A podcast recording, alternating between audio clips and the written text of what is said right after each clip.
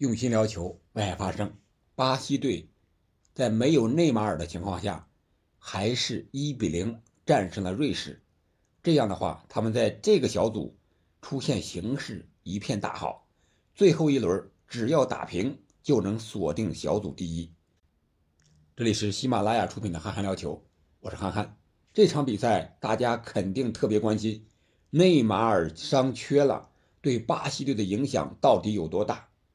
从比赛的进程来看，确实影响不小，有这么几个方面，有利的，啊，还有有利的呢，确实有，就是巴西队整体推进的节奏更快了，一脚传球多了，因为没有人在中路带来带去的了。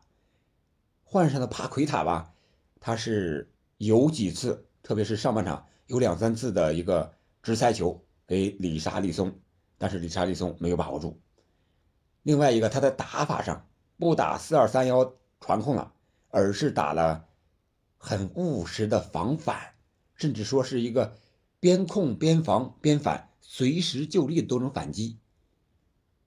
再一个就是他们的阵型从四二三幺改成了四三三，那不利的方向呢，就是他们传威胁球的次数相对来说要少了，看着很快很流畅。但是中路直塞打身后，这个机会要少很多。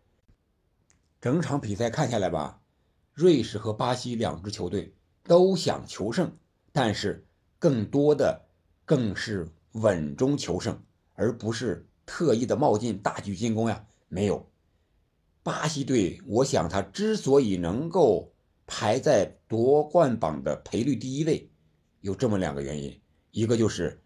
个体很强，但是整体更强了，说明他踢球踢的整体性特别强，特别是在防守这一块不仅是后防线后腰的事儿，前面的九大前锋无论谁上，都能在第一时间进行就地的反抢，进行就地的防守，这是非常可怕的一个地方。另外一个就是他的踢法很务实，想法呢更务实。这场比赛。就比的是耐心，就看谁在防守中先犯错误。结果还是巴西队抓住了瑞士钟表一样精准的防守，那一瞬间的空当，由卡塞米罗在第八十二分钟在禁区的内部右脚一脚外脚背抽射，将球打进了球门。索莫只能是看着这个球打进了球网，一点反应都没有。确实太突然了，因为他在变化。之前所有的几乎罗德里戈也好，维尼修斯也好，还有其他队员也好，下底之后基本上就是直接下底传中。而这个呢，维尼修斯突然之间就来一个反向的内切，传给了中路的罗德里戈。罗德里戈不停球，直接拨给了插上的卡塞米罗。卡塞米罗禁区之内不做调整，直接一脚外脚背。打入了一个球门的上角，守门员没有任何反应，其他任何人都没有任何反应，因为之前看似很平常的一次传球，很波澜不惊的一个传球，就这么进了。这是巴西队可怕的地方，人人都防守，人人还都能进攻，都能传球，这个我觉得他很有可能会和法国队在决赛相遇。说真的，这场比赛瑞士队踢的是非常不错，传控、防守、进攻的转移速度都打出来了，但是巴西队没有让他射正一次球门。你说这个巴西的防守，看出他的经验有多么的老道了。而巴西队的进攻方式呢，是以边路突破为主，然后就是随时随地反击做补充。为什么说随时随地呢？就是无论瑞士队在哪儿丢了球，无论是前场还是后场，巴西队都能第一时间把这个球导出来，导到瑞士防守的弱侧，发动快速的反击。这个我觉得是真的很可怕呀。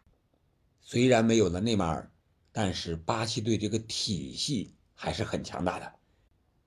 他们现在不追求刻意的控球率，本场比赛控球比是百分之五十四比百分之四十六，基本上是一个五五开吧。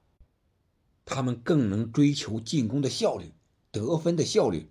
本场比赛除了这个进球，巴西队还有一次是进球被判越位，还有几次比较好的门前机会没有把握住。